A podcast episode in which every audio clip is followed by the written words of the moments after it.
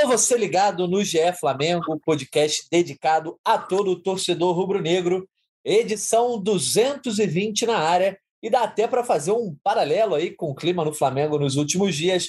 Alta tensão, fios desencapados, enfim, a famosa crise na Gávea veio com toda a força depois da derrota rubro-negra na final do Campeonato Carioca diante do Fluminense no último sábado. E por isso deixamos para fazer essa edição na segunda-feira, com muita calma, analisando aí todo o cenário.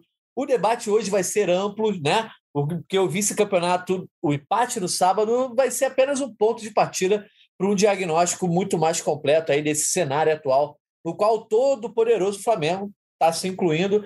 Teremos casa cheia, hein? Dia especial. Eu, Jorge Natan, vou conduzir aqui a resenha que terá a presença de Arthur Mullenberg, a voz da torcida, dos nossos três setoristas, Caê Mota, Fred Gomes e Fred Uber, e dele, o eterno apresentador dessa resenha, Igor Rodrigues. Vou pedir licença aqui aos nossos convidados de sempre, né? Para iniciar a resenha com o Igor, até porque ele é famoso, precisa deixar o papo daqui a pouquinho para apresentar o Tá na área. Meu amigo Igor, primeiramente, que saudade de resenhar com você aqui.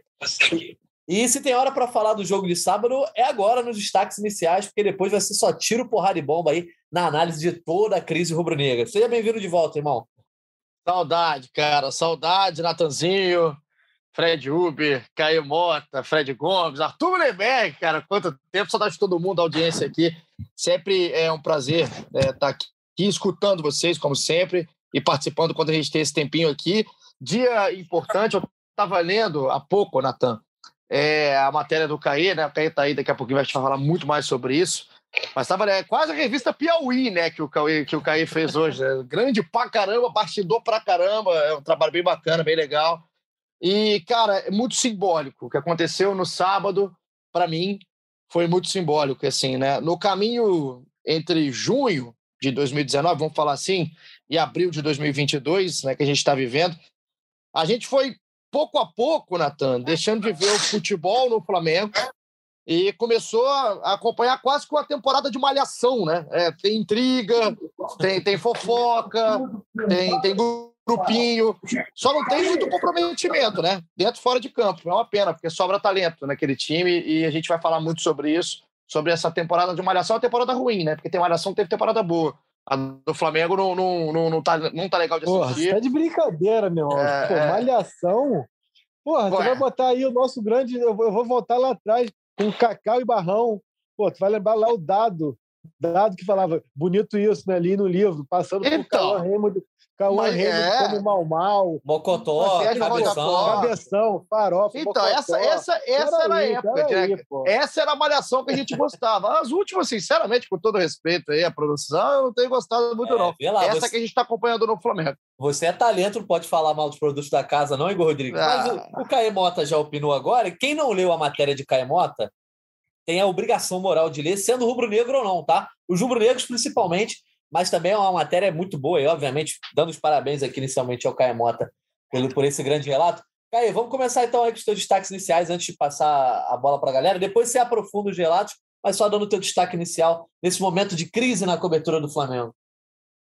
Eu vou aproveitar que a gente está aqui entre amigos e meu destaque inicial vai ser mais particular, assim, meio que um, não um desabafo, mas um, é, cara, como que é desgastante, como que é cansativo cobrir Flamengo, cara, assim, é, como que é uma cobertura que te suga de uma maneira é, impressionante, assim, essa matéria, obviamente, ela não foi construída após a partida, né, é uma série de, de relatos e bastidores que, que eu te, te, vinha, vinha coletando para soltar no momento onde ela tivesse algum sentido, eu costumo falar que é, nem toda informação é notícia, mas uma série de informações que acabam compondo uma notícia que vai esclarecer muitas coisas de bastidores. Por isso, o momento, por isso, o timing é, tinha já em mente debatido com nossa chefia que, independentemente de título ou não, era uma, era uma virada na temporada onde essa matéria deveria vir à tona, então, mesmo que o Flamengo fosse campeão, a gente iria abordar essa série de conflitos de bastidores, porque seria mesmo um ponto a ser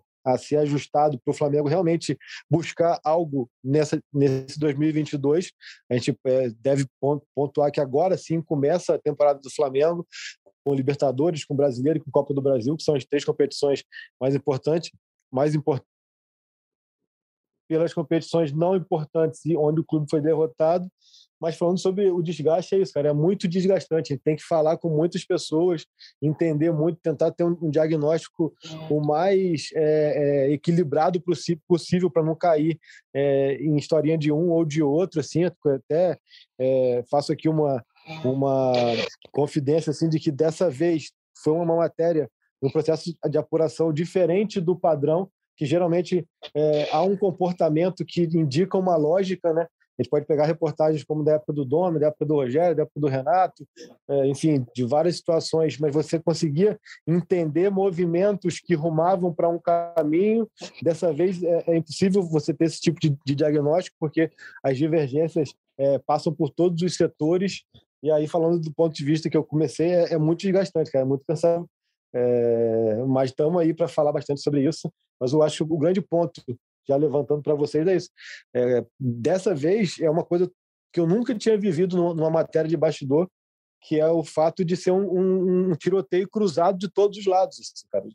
Geralmente você consegue fazer uma interpretação de um caminho. Pô, isso aqui está vazando, vai acabar resultando nisso aqui na frente por causa de um desgaste coletivo. Dessa vez não. Dessa vez a gente consegue, a gente vê a matéria e a percepção que tem é de que é, as divergências é, né, cruzam vários setores e você não consegue entender ah, a culpa é de fulano, a culpa é de Beltrano, a culpa é de ciclano. É, tem, tem esse movimento aqui que a gente está entendendo que é, como fala, uma fritura ou aqui uma, um movimento de respaldo. Não, cara, assim, está tudo muito, muito misturado. Até por isso foi uma matéria que eu demorei até mais do que o normal para publicar e por isso ficou também um tamanho maior do que o normal. Né? Boa, revista Piauí, mais uma vez dando os parabéns para o Caio pelo relato. Quem está acompanhando o Caio, obviamente, nessa crise são a nossa dupla de Freds, né? Fred Gomes e Fred Uber. É... Fred Gomes esteve no aeroporto ontem para ver se ia ter protesto de torcida, se os torcedores iam reagir aí no embarque do Flamengo para Lima, porque sim, tem Copa Libertadores já nessa terça-feira. Mas e aí, Fred Gomes? Hoje vamos falar de muita coisa, não só de futebol ali, do que aconteceu no Maracanã nos dois últimos jogos, mas de tudo que vem acontecendo nesse momento do Flamengo, né? Pois é, Natanzinho, um abraço para você. Fala, Caê, parabéns pela matéria aí. Pô, parabéns para o Fred também pelo pós-jogo lá. Enfim, estamos ralando bastante aí desde então. Um abração para o Arthurzão também. Mas, assim, acho que o Caio foi bem preciso nesse negócio.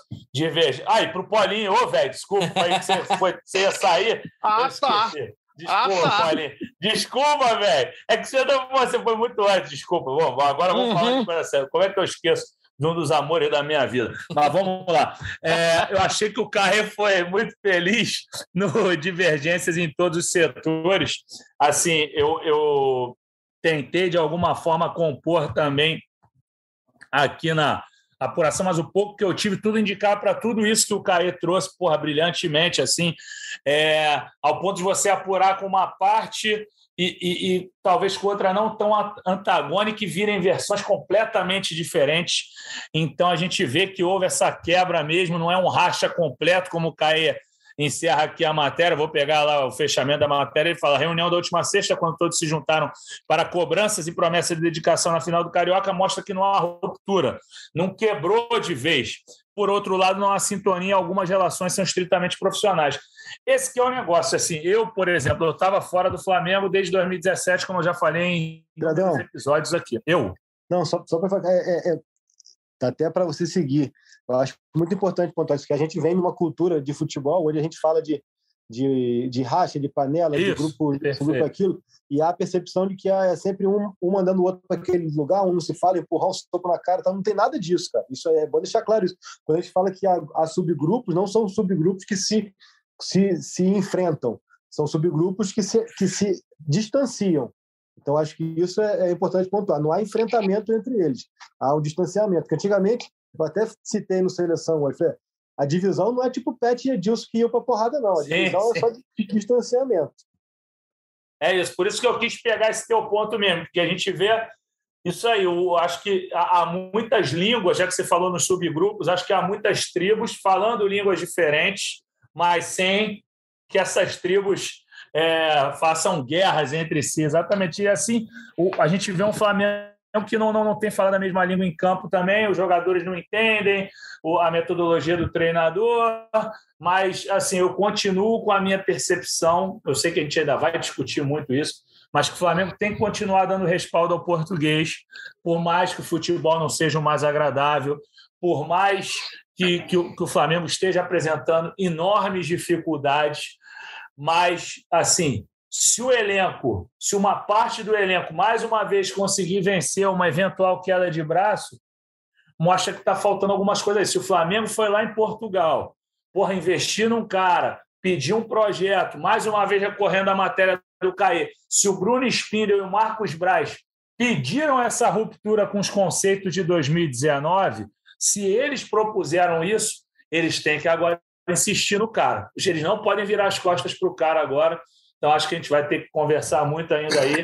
E, além de tudo, a gente vai falar um pouquinho daquela atuação também, que, mais uma vez, muito ruim. E dessa vez não dá para falar que o Fluminense veio para não jogar, para fazer antijogo. Tirando o que o Fred fez no final, que pode-se falar o que for. Foi feio? Foi. Mas, assim, é do jogo também. É, já fizeram pior, outras pessoas já fizeram. Então, acho que o Fluminense jogou, merecia até ganhar o jogo e o Flamengo com esse elenco estrelado, sem criatividade, sem penetração, sem machucar, não, não, não, não chutou em gol. Então, enfim, mais uma atuação lamentável do Flamengo. E vamos que vamos, passar a bola para o meu xará e mandar mais um beijo para o Paulinho, que eu esqueci na abertura. Vai lá, Fred. Ah, bem. Fred Uber que viu, que viu essa atuação lá em loco, né? Tava no Maracanã, né, Fred? E, cara, é, acho que o sentimento comum de muitos rubro-negros foi que ali no final do primeiro tempo, né, volta do intervalo, já deu para perceber que não ia dar em nada e, e, foi até mais agravado, né? A gente viu o Flamengo entrando na hora, enfim. É, conta o seu relato aí também para a gente passar depois para tu e mergulhar nesse debate, Fred Uber. Seja bem-vindo. Pois é, um abraço para todo mundo. Hoje casa cheia, é demais. Merece também o episódio ter essa casa cheia. É, é, mas é, o Caê exemplificou bem nessa matéria a Guerra Fria que o Flamengo está vivendo, né? Essa guerra, às vezes, que não, como ele falou, não tem, não, não é pública, não tem agressões, mas que, que o agredido principal é, é, o clube, né? O clube, a torcida. Isso ficou claro também no jogo. É, Caio relatou também coisas aconteceram no, no intervalo. Enfim, depois a gente pode falar mais aprofundadamente. Mas é, aconteceu em campo ali, o Flamengo foi uma pena, né? O Flamengo, a superioridade que todo mundo cantava não aconteceu. O Fluminense foi campeão com méritos, é, sobrou também em cima do Flamengo. E uma pena, uma vez que, bom, pelo menos é, para a torcida, é, talvez seja, quem sabe, seja uma oportunidade de, de ver esse time fazer uma, uma reflexão, cada um ver é, onde que pode melhorar, uma, é, que a cobrança seja em todas as esferas também. É difícil. Eu falei, o Caio falou que essa crise aí é meio, talvez seja meio sem precedentes assim, é porque é difícil a gente achar um lado que é menos culpado, né? Acho que todo mundo tá tem alguma coisa que pode melhorar muito ainda para essa temporada que mais uma vez é, iniciava assim com, com otimismo que não seja perdida é, novamente por causa de vaidade, por causa de, de picuinhas, de problemas de, de problemas que, que o Flamengo poderia resolver internamente e não está conseguindo. É, o Brasileirão nem começou, a Libertadores idem, Copa do Brasil também, e já está esse clima. Arthur Mullenberg, para fechar os destaques finais aqui, como é que fica o torcedor nessa torre de Babel, nesse tiroteio aí? E, obviamente, depois de um vice-campeonato para um grande rival, né? Isso aí, Natan. Pô, primeiro falar porque essa casa cheia de hoje se justifica, né? Com a galera de sempre que está aqui. Um abraço para vocês. A presença ilustre do Igor. É porque o defunto é ilustre, né, cara? E esse velório é muito necessário. Eu acho que a gente podia, inclusive, hoje, definir qual é a data da morte do time de 2019 que a gente vai mandar botar na lápide. Para mim, 2 de abril de 2022 está de bom tamanho. Mas talvez a gente deva esperar para o dia 3, porque essa matéria do CAE foi a radical em cima do defunto. Agora é só botar campa e um abraço. Né? Acabou 2019. A gente tem que se conscientizar disso. E eu acho que o, o, a torcida, o principal efeito, ou pelo menos o mais impactante ao saber dessa matéria, é saber que é o seguinte, cara, a gente tem que ter humildade para reconhecer de que, já que os jogadores estavam de sacanagem, todas as análises que a gente fez sobre a competência do Paulo Souza estão contaminadas. Eu não estou dizendo que estão certas ou erradas, não é isso. Gente pode, muita gente pode ter feito análises certas com apenas um jogo. Tem gente que tem olho para isso. Eu digo que estão contaminadas, porque a gente nunca viu a galera botar todo o gás possível. Principalmente depois da Supercopa para cá, né? Em que a, a decadência foi evidente, de jogo para jogo piorando. No sábado foi uma coisa horrorosa. Passei mal, passei mal, como vários amigos meus passaram mal. Não pode, cara. Os caras botaram a gente na roda. Essa que é a verdade. Não vamos tapar o sol com a peneira. O Flamengo foi esculachado no Maracanã ali. E foi uma vergonha o futebol apresentado. Nem para sair na porrada os caras tiveram disposição. Ou seja, é muita falta de vontade, né, galera? Eu espero que isso marque. Realmente, eu espero que o clima esteja maravilhoso em Lima. Esteja todo mundo, um beijinho, o famoso abraço coletivo tenha rolado. Aí, Arthur. Cara, cara a, a, Arthur, tu falou aí, eu, eu até ia ponderar com você, porque assim, a gente fala tanto do time de 2019 e tal, e realmente há ali é, é uma geração, né? A gente, né, no time de 2019 é uma geração, porque se a gente for pegar ao pé da letra, eram apenas quatro jogadores no time de no time de sábado que estavam em 2019, Felipe e os três da frente. Se a gente pegar aí que Arrascaeta e Gabriel são os que conseguem performar mais próximo do esperado ainda, é, tá, tá até dentro de um padrão dessa reformulação, né? Não, total. Mas, né, mas deixa eu te falar. A influência deles, fala, né, Caio? Quando, quando você fala da lápide, é emblemático, né? Que o jogo amanhã seja em Lima, né? Por acaso, é isso. Bom amanhã... lugar para renascer. Bom lugar para renascer, cara. Boa, bem, bem, bem, bem observado. Mas é, é isso que eu acho, galera. Acho que agora a torcida, pelo menos a mais precavida, que não está ainda nos sonhos, andando nas nuvens, já sabe que a gente vai torcer amanhã. Contra o esporte em cristal, naquele old school, Flamengo, qualquer ponto arrancado fora, com o time que jogou no sábado, com aquele futebol, a gente tem que comemorar. Porque o bagulho tá seríssimo lá. É isso. Vamos para esse programa aí que eu tô doido para ouvir vocês falarem. Pois é, quem diria, o Arthur falou de, de velório, né, de lápide, e realmente eu acho que a perda de um título, né, para um rival que a gente analisou que, que era inferior ao Flamengo, enfim, do jeito como foi, marca muito. Eu acho que também fez a ficha de muitos torcedores caírem, porque o Flamengo, depois da, da, saída do Jorge Jesus, sempre viveu a expectativa de que alguém ou algum fator fosse recolocar o time nos trilhos novamente, quando na verdade o, é, deveria construir novos trilhos, né? Aquele trilho ficou para o passado, eu acho que isso ficou bem claro a partir do jogo de sábado, por, por tudo que aconteceu, a matéria do Caê, enfim, todo esse conjunto de começo de temporada aí, né? Porque para a gente começar a analisar esse macro é preciso a gente frisar que agora parece haver esse senso comum aí sobre o momento do Flamengo. É, alguns torcedores, alguns especialistas já falavam antes, e depois da final parece que ficou escancarado, quase unanimidade, que precisa de renovação. De peças, de postura, de ideias, enfim, é, de diretoria, jogadores, treinador. Precisa romper aquele status quo que era vigente e que todo mundo ficava, ah, o Flamengo em 2019 um dia vai voltar, o Flamengo vai voltar. Enfim, Paulinho, o Igor Rodrigues, eu quero passar a bola para você, já que daqui a pouco você vai ter que ir embora. E a gente hoje vai fazer um podcast meio que sem roteiro. Eu escrevi algumas indagações aqui para fazer a vocês, só que a gente vai acabar entrando num debate que um pode cortar o outro, que é um debate muito grande. A questão é, Paulinho, Igor Rodrigues, tem que renovar, mas como fazer? Fechando com o Paulo Souza, respeitando de novo os jogadores, dando a vitória na queda de braço para eles. O que, que essa diretoria, que eu acho que tem que começar de cima para baixo, precisa começar a fazer para que o ano do Flamengo não seja jogado fora?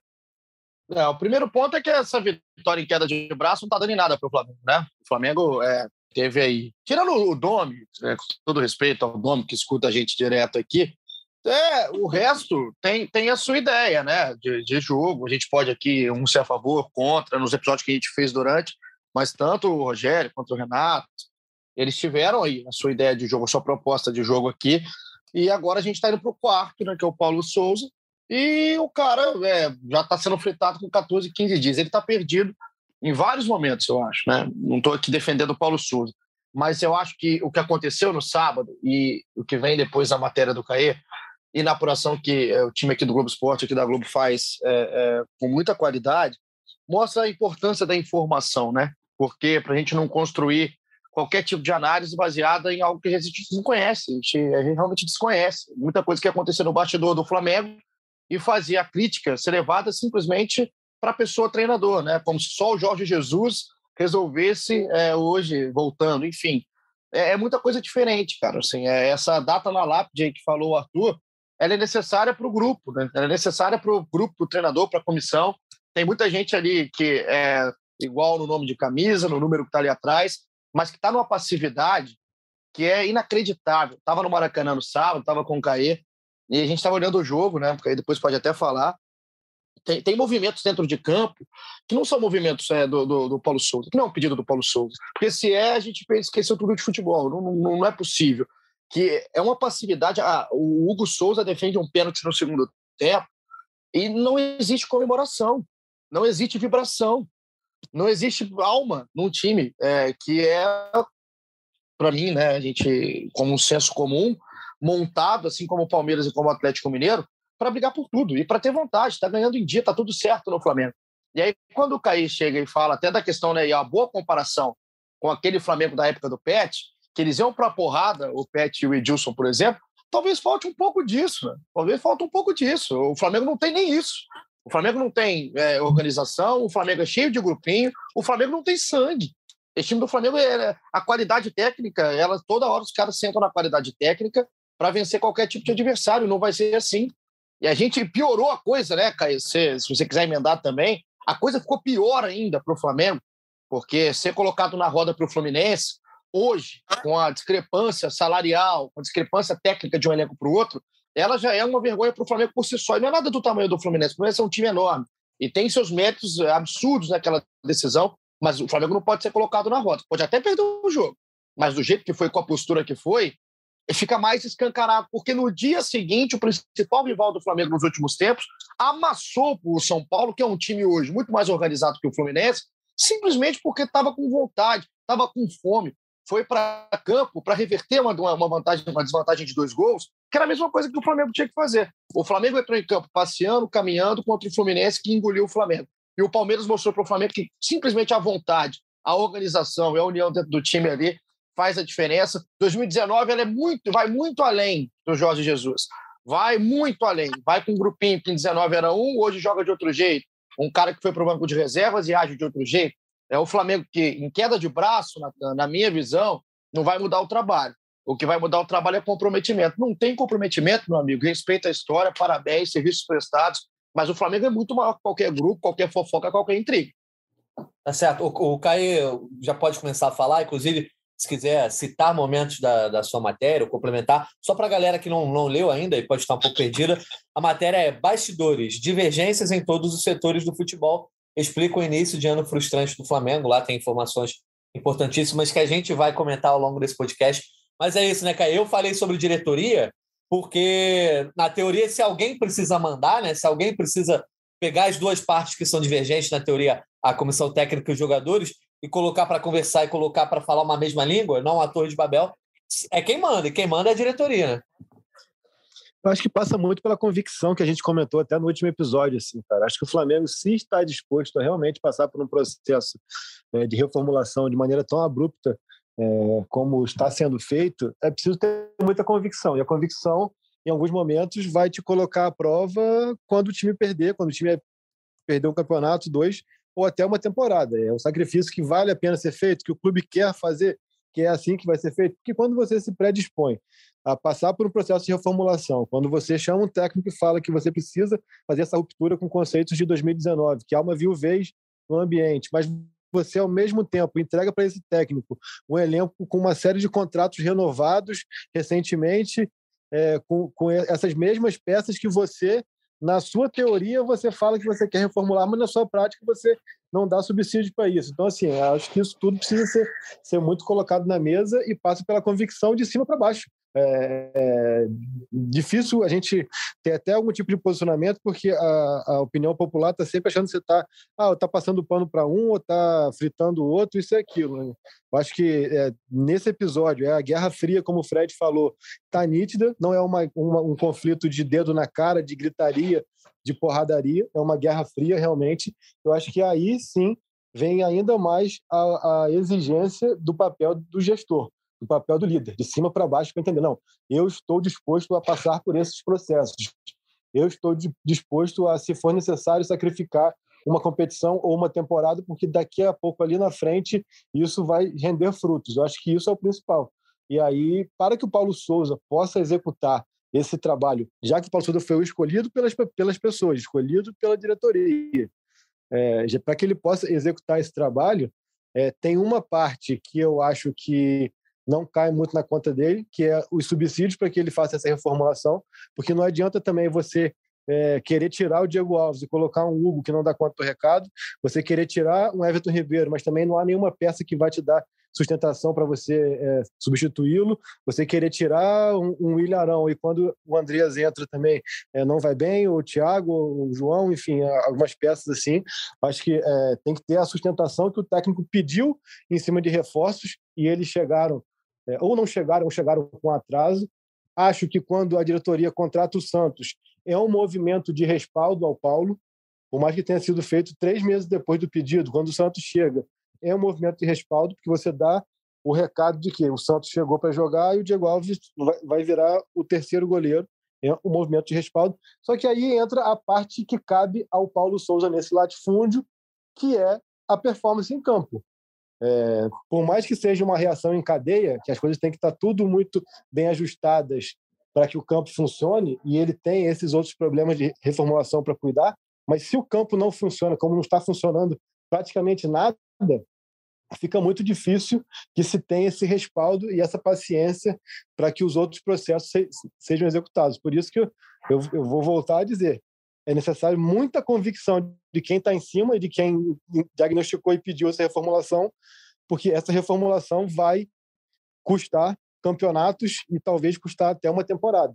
Então, assim, é, é, é um processo que a gente vai, é, a gente consegue, é, é uma cadeia, é uma reação mesmo em cadeia. A gente passou aqui por, por responsabilidade de gestores, de jogadores, de técnico e voltou ao quê? Ao gestor. O gestor precisa saber. E se por acaso a gestão que hoje é do futebol, com Marcos Braz e Bruno Spindel, não tiver a convicção ou não tiver é, é, disposta a, a se expor e enfrentar as dificuldades desse processo, quem está mais acima no organograma precisa também saber o que quer.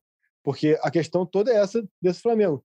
Parece que o Flamengo quer se reformular, mas ao mesmo tempo não quer se comprometer com quem tem história muito grande no clube, e eu acho isso também importante, que não adianta você chegar agora também é, e fazer uma ruptura bruxa com, com todo mundo e falar: oh, agora você não, não, presta mais, vai embora. Acho que o exemplo do Palmeiras é, é perfeito o que o Palmeiras fez no final do ano passado. O, o Palmeiras, sim, fez esse processo de reformulação sem deixar que o time perder o respeito por essas peças. Quando o Palmeiras vira para o Felipe Melo lá no meio do ano, mesmo tendo final de Libertadores, mantendo que é o seguinte: não vou renovar com você, não vou renovar com um atleta de tal idade. No final do ano você vai embora. Tá pronto. E, e o Felipe Melo jogou e jogou até o fim da temporada, foi homenageado, foi embora e tudo ficou normal. Quando faz isso com o William Bigode, quando faz isso com o Jailson, quando faz isso com outras peças, isso sim é um processo de reformulação e sem deixar que isso impacte é, na performance da equipe dentro de campo. Eu, Caia. E é natural, né? O Flamengo lá atrás, em vez de fazer esse processo de valorização e reconhecimento, fez o contrário. Deu mais um ano de contrato para o Diego, deu mais um ano de contrato para o outro Diego, deu mais um ano de contrato para o Felipe, quer renovar com o Rodinei, quer renovar com mais fulano, deu mais um ano para o René. Então, assim, cara, a questão não é só também olhar para os caras e falar ah, agora vocês não, não prestam, vão embora, como se eles tivesse, tivessem pedido para estar ali. Não, e é natural, né, cara? Ele é apenas teórico, mas na prática a diretoria fez muito pouco para que isso fosse executado até aqui. Eu acho, Natan, muito natural, cara, o que o Caio está falando. Até desculpa, Fred, Arthur, Freds e Arthur. Mas é, é, porque hoje em dia, né, no futebol brasileiro, eu acho que tem muito a ver com a repercussão imediata em rede social de torcedor. E, infelizmente, a gente tem vários, vários dirigentes que são condicionados a isso, não pautam o trabalho, mas estão ligados sempre, são condicionados sim a isso. Eu não estou falando aqui de A ou B, é, realmente muito no geral, mas é, às vezes fica com essa coisa, ah, não, dá mais um ano, porque tem que valorizar o que fez, tem que respeitar. O maior respeito que você tem é a história que o cara deixou, cara. Você encerrar um ciclo dentro de um, clube era para ser uma coisa comum, é para ser normal. O Flamengo hoje tem jogadores, tem heranças de um time campeão de 2019, um time espetacular, que simplesmente estão ali é, pra, como símbolos, né? O Flamengo não tem jogo em vários desses jogadores. Não Vamos tem alternativa, não tem aqui, proposta. Paulinho, o exemplo do Diego Alves, que é o exemplo que a gente tem prático. seria melhor ele sair recebendo placa, camisa, jogo de despedida e tudo no Maracanã, lá, o jogo do Santos e tal, e ter ido embora com a história que ele construiu, ou ele sair agora, como está sendo, terceiro goleiro sem jogar, envolvido em um monte de, é, de história. É, sendo xingado, né? Entendeu? Cadê o respeito que a diretoria achou que estava dando com um contrato a mais? Foi um, um, contrato a mais que expôs, que expôs muito mais, que, que fez muito mais mal a história do cara do que se fosse virar como o Palmeiras. É. Ela vai embora, tudo bem. E você, e você tem um cara desse tamanho, Caio, um cara desse tamanho do Diego, com a carreira que o Diego tem, com a importância que tem com a camisa do Flamengo, simplesmente fora dos planos de uma comissão e com um contrato para acabar só no fim do ano. Então, assim, é, é, isso aí, na minha visão, na minha visão, é um erro de gestão. Como foram vários outros. Não é o primeiro erro que existiu no futebol brasileiro, mas isso continua de uma forma crônica. O Flamengo ele evolui em vários setores. Né? O Flamengo hoje é um time muito mais estabilizado, porque quando virou a chave ali no início da década, né, na década ali de 2012, 2013, o Flamengo conseguiu se organizar. Agora, isso tem que ser contínuo. Não adianta cobrar campo se não tem fora. Não adianta cobrar fora se não tem campo. Tem que ter um equilíbrio. O Flamengo, às vezes, ele presta alguns serviços que não tem o menor sentido. Hoje tem um exemplo, acho que você foi muito bem, Caio, o Diego Alves, cara. A gente teve que né, ver o Flamengo recorrer ao mercado para trazer o Santos, com o Hugo, que foi com um processo de transição do Hugo completamente errado completamente atrapalhado. O Hugo também individualmente tem a sua culpa, claro, nas partidas que falhou, com falhas absurdas. Só que é um conjunto de erros, né? E o Flamengo, a diretoria do Flamengo tem que entender a sua parte nisso para que consiga evoluir a partir de agora. Depois dessa data na lápide, o Flamengo consiga caminhar. Não é só no campo, não é só fora. Tem que ser no equilíbrio. Eu vou até me despedir aqui, foi uma participação curtinha, vou continuar ligado aqui para escutar o episódio. É que eu vou ficar ao vivo, ô, ô Natan, então eu vou lá estar na área agora, mas um prazer participar. Na próxima eu volto para ficar aqui o tempo inteiro.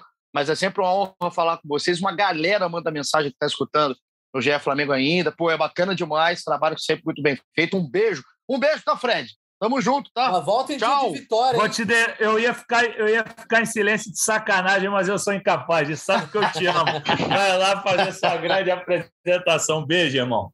Beijo, beijo para vocês. Volta em dia de vitória, Valeu. Igor. Estamos te aguardando. Um abraço. Valeu, Voltarei. Igor. Voltarei. Beijo, Arthur. Tchau, tchau, gente. Passando a bola, então, agora para nosso nossa dupla de Freds. É, os dois podem responder mais perguntas, um, a mesma pergunta, né? um complementa o outro. É, a gente está falando aqui sobre diretoria, sobre respaldo. O que ficou, o que ficou claro agora né, é que o Paulo Souza foi trazido para fazer um trabalho é sujo mesmo, né? Botar a mão lá dentro e tirar o que tiver entupindo o ralo, porque inicialmente pensou, ah, ele é um cara para trazer um padrão de jogo, ele tem suas convicções. Pensou-se que era só uma contratação para dar um padrão que o time do Renato Gaúcho não tinha. Mas com as primeiras entrevistas do Paulo e agora, né, com todas as informações que vieram à tona, com, com o que aconteceu na decisão, a gente vê que o Paulo tem um trabalho muito mais profundo a ser feito, só que é aquilo tem que ter respaldo. E esse respaldo que eu falo não é só interno, é o respaldo interno. É virem no microfone e falar: ó, o técnico tem que fazer isso porque é necessário. O que, que vocês é, têm visto diante dessa crise do Flamengo sobre o trabalho do Paulo Souza também, que não é, não é perfeito, não. Longe disso, a gente vai falar sobre os erros dele também, mas se ele foi trazido para fazer um trabalho sujo, tem que levar isso em conta. Vai você, Xará, que eu te complemento. Vai lá. Eu, eu acho que o, que o respaldo é, que começou lá na escolha dele, porque foi uma escolha, não foi uma falta de escolha. Tem processo a, seletivo, né? É, não, mas assim, eu digo até porque havia a opção do Jorge Jesus.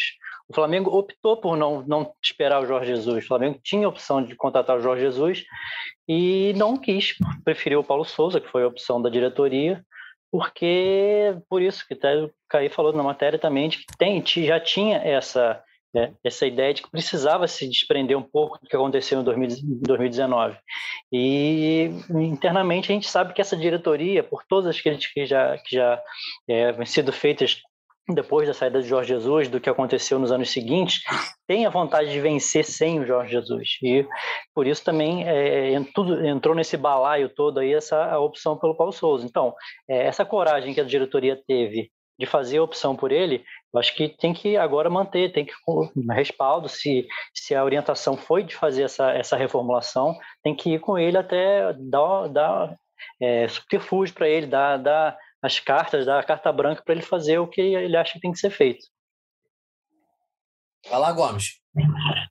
Então, cara, eu, eu acho assim, sinceramente, que é, é preciso insistir mesmo, assim, não tem jeito. Ele, o, o, acho que o Xará é perfeito quando ele fala nisso da questão de que eles tinham a opção do Jorge Jesus. É, se o Jorge Jesus era obsessão, se o Jorge Jesus era obsessão do grupo, é, que aguardasse mais tempo, que fosse, porque se, se tem que aceitar o, o, uma obsessão, um desejo, uma vaidade, um mimo, então abre as pernas logo. Então acho que não é isso que, que, o Flamengo quis desde o princípio. O Flamengo resolveu apostar nessa quebra de, de paradigmas, de, de, de culturas, de processos. E agora é, é, é, insistir, cara. É óbvio que porra, você vai falar, cara, mas ele é, é um cara meio distante e tudo mais. O que a gente escuta é que ele é um cara muito educado, que ele dá atenção para os caras. Já escutei que ele desagrada reservas, titulares e tudo mais.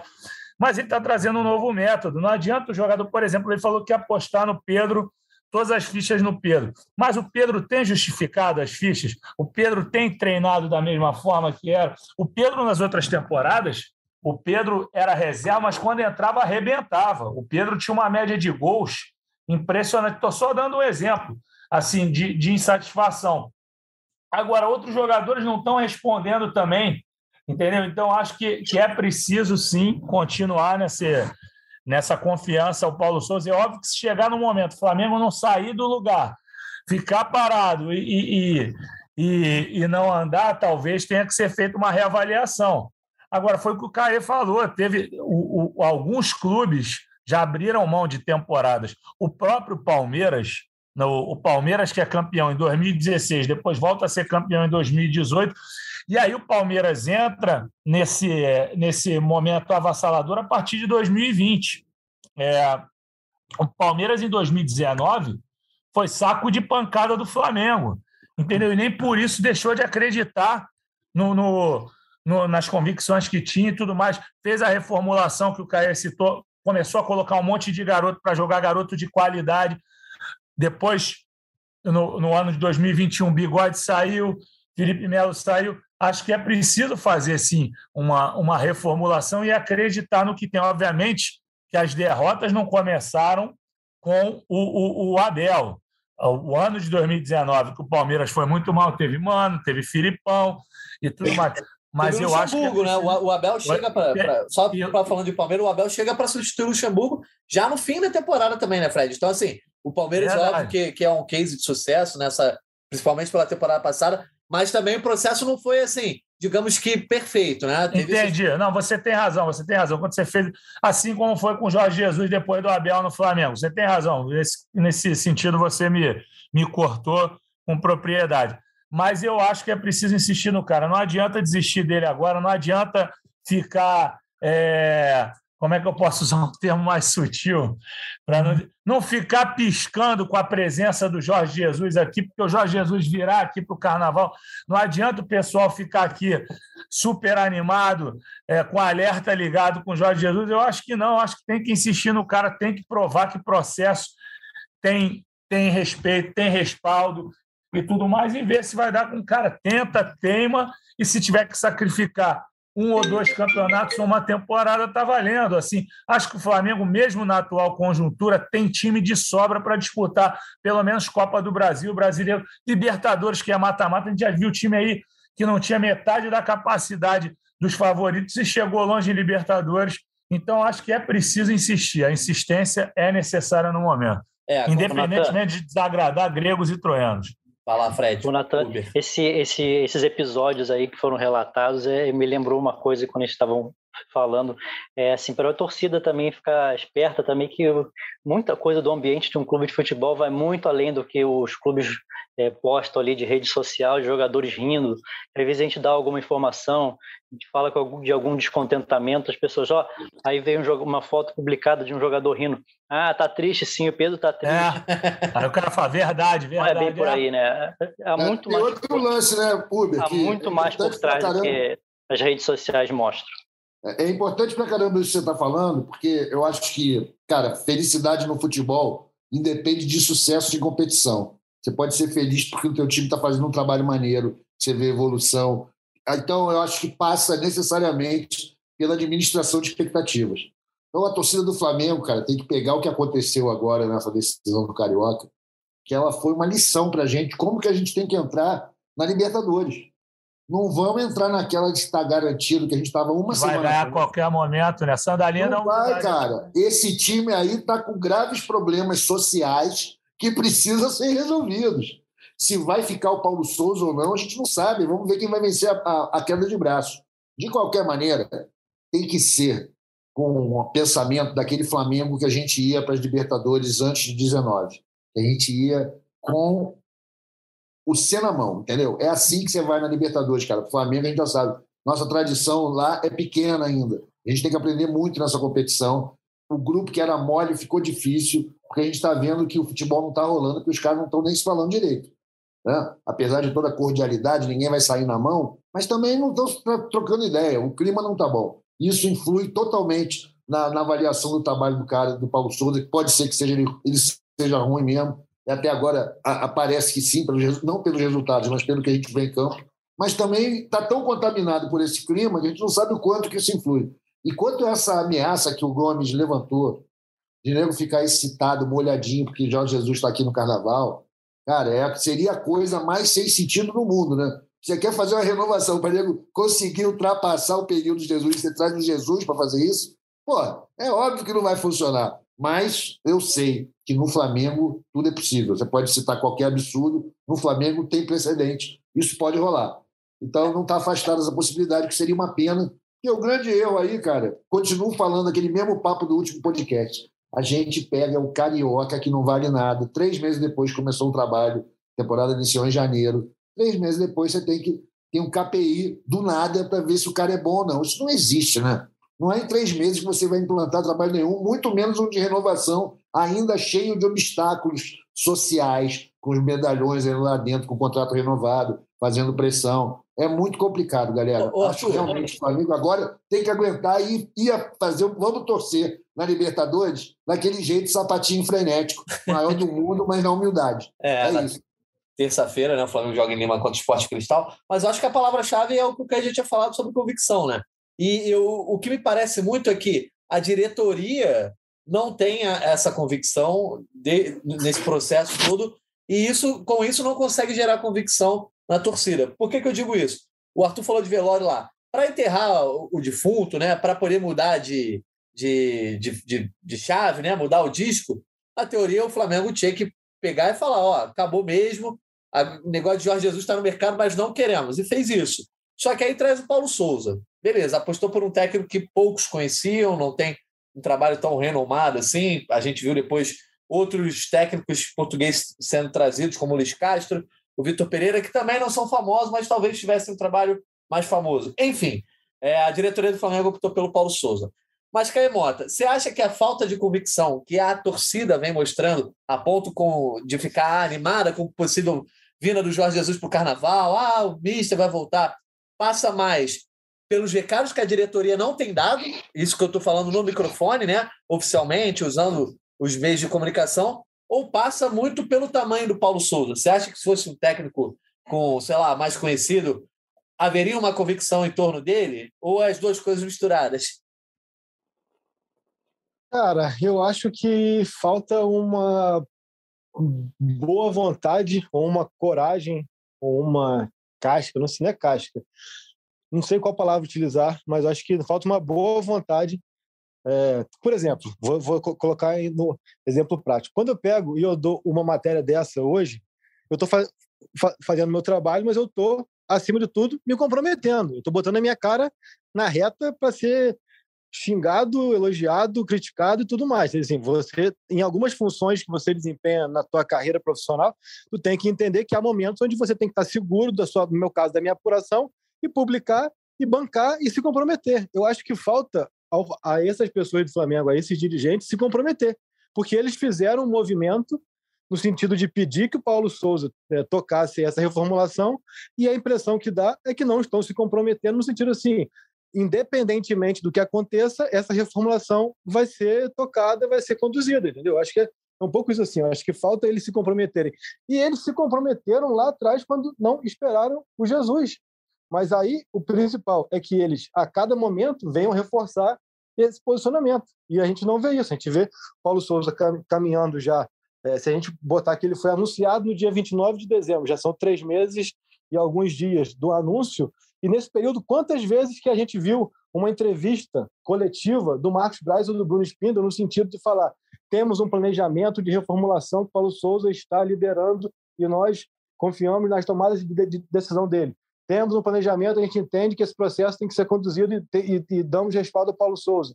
É, sabemos para onde queremos ir, onde queremos chegar e vamos enfrentar os percalços nesse caminho. Não tem momento algum, não tem em momento algum qualquer tipo de posicionamento público que dê o respaldo necessário para que o Paulo Souza fique tão desguarnecido num momento como esse, cara. Então, assim, e repito também, que a gente já falou várias vezes aqui, eu não quero que o Marcos Braz fale para mim, para o Fred, para o Arthur, para o Natan, não, para o Fredão, não. Ele, quando ele pega o microfone e fala, ele fala para a torcida do Flamengo. Porque quando se tem movimento de que ah, o Jorge Jesus está vindo para o carnaval e isso gera burburinho, pô, é a própria torcida que está gerando. Porque, na boa, eu acho um absurdo isso, cara. Assim, é, o Paulo Souza está ali, ele está ali hoje, ele é o técnico do Flamengo que temos de apuração, que não há movimento de saída dele hoje. Então, o fato do Jorge Jesus vir para cá, para o São João, para a Folia de Reis, para o Carnaval ou para o Halloween, cara, não muda nada, cara, entendeu? Não muda nada. Agora, a questão é a seguinte: quando o Bruno Spindel, seu Bruno Spindel, chega lá no Ninho do Urubu, no início de janeiro, reúne a comissão técnica e, fa e, e faz um movimento que aí eu acho até beira o absurdo de falar não queremos que vocês troquem mensagens e mantenham contatos com membros da comissão técnica do Jorge Jesus, porque isso está gerando desconforto aqui dentro. A gente sabe que você conversa com fulano, que você conversa com Beltrano, então a gente precisa de, é, dessa ruptura e para lá, e para lá, e para lá. Aí dá dois meses, ele encontra o Mário Monteiro no Maracanã e fala, vamos lá no vestiário, rapidinho, vamos lá, vamos lá que eu, que eu, que eu vou te apresentar ao Jorge Jesus. Então, assim, cadê a convicção nos Paulo processos? Cadê... É, Paulo Souza. Cadê a convicção nos processos? Cadê a, a, a dinâmica dos processos? Entendeu? É, é isso que eu não entendo, cara. A impressão que eu tenho é de que diagnosticaram, jogaram a bomba no Paulo Souza e vão ficar aqui de longe. Se por acaso der, der certo, eles vão virar para os jogadores insatisfeitos ou para quem estiver insatisfeito, vai falar: olha só, quem fez isso, isso tudo aqui é o Paulo Souza, a gente está dando respaldo a ele. Se por acaso não der certo, vão mandar o Paulo Souza embora, vão no jogador e vão falar: tá vendo? Eu fiquei do lado de vocês, o cara queria tirar vocês, eu fiquei do lado de vocês. Ele, quem devia mais repito no início da minha explanação, quem devia mais se comprometer, e se por acaso der certo ou errado, falar eu toquei esse processo, está dando o chamado passo ao costado, que eu falei no último, no último podcast, está deixando com que as coisas se resolvam é, naturalmente, porque dessa maneira, qualquer lado que sair, entre aspas, vencedor ou derrotado, eles têm o um movimento de ir para o outro lado e falar: tá vendo? Eu estou com você, tá vendo? Eu estava com você.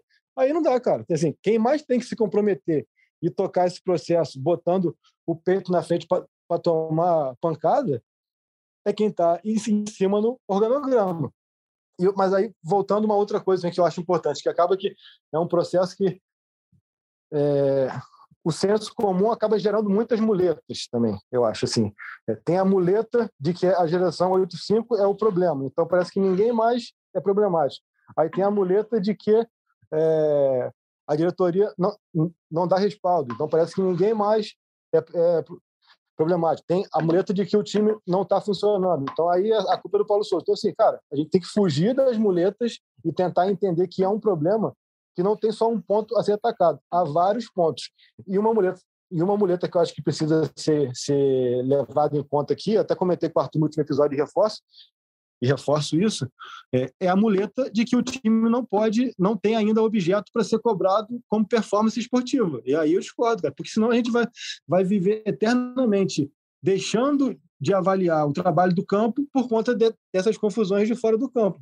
A gente tem que avaliar, e aí na questão do fora do campo, na questão do, do, do tocar a reformulação, na questão do assumir um papel de, de, liderança nesse processo, o Paulo Souza. Só que isso não pode fazer com que qualquer coisa que ele faça dentro de campo se, se, seja ignorada. E dentro de campo, o trabalho dele até aqui é muito fraco, cara. Mas o a, quanto atuação... que a gente viu no trabalho dele, Caese, ou quanto que foi sabotado? É essa que é a minha dúvida.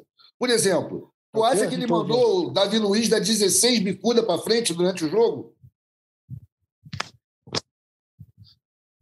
Alô? Não. Alô? Não picotou. Não, eu... não Caio, eu estava perguntando o seguinte: será que o Paulo Souza realmente está conseguindo mostrar o trabalho dele ou está sendo sabotado? Eu fico, pego como exemplo as 16 bicudas que o Davi Luiz deu no jogo sábado. Aquilo mas é treinamento, o, o cara pede é. para fazer aquilo. Mas aí vamos utilizar o que eu falei, que são as muletas. Falam que o grande problema é, da guerra na Ucrânia e na Rússia é a chamada geração 85. A geração 85 é o problema da humanidade. Da geração 85 tinha quem em campo sábado? Um. Ou seja, tinham 10, então, para fazer o time jogar. Se estava sendo sabotado por um grupo, esse grupo foi foi foi tirado do time. Então, por que que o outro grupo que teoricamente está sendo beneficiado deveria estar tá feliz não está fazendo a coisa jogar. Tu acha que o Gabriel tem, tem motivo para estar tá insatisfeito? Ele, ele, ele teve em, em, todos os jogos, praticamente. O João Gomes esteve em todos os jogos. O Hugo esteve em 12 dos 14 jogos. O Davi Luiz esteve em 11 para 12 dos, dos 14 jogos. Então, assim, acho que uma coisa é uma coisa, outra coisa é outra coisa. Porque, assim, a gente precisa ter uma coerência. Se estão sabotando, teoricamente, o que a opinião popular diz que está sabotando já foi tirado do time. Então, por que, que esses que estão ali, que estariam satisfeitos por estarem jogando, não estão rendendo? Entendeu? Acho que é, é entender um pouco mais é, é, as teorias, sei lá, cara. É, eu ainda acho que, mesmo que os caras tenham sido isolados, e é verdade, só tinha o, o Felipe Luiz em campo ontem, né, nessa geração. E digamos assim, que eles fossem a panela master.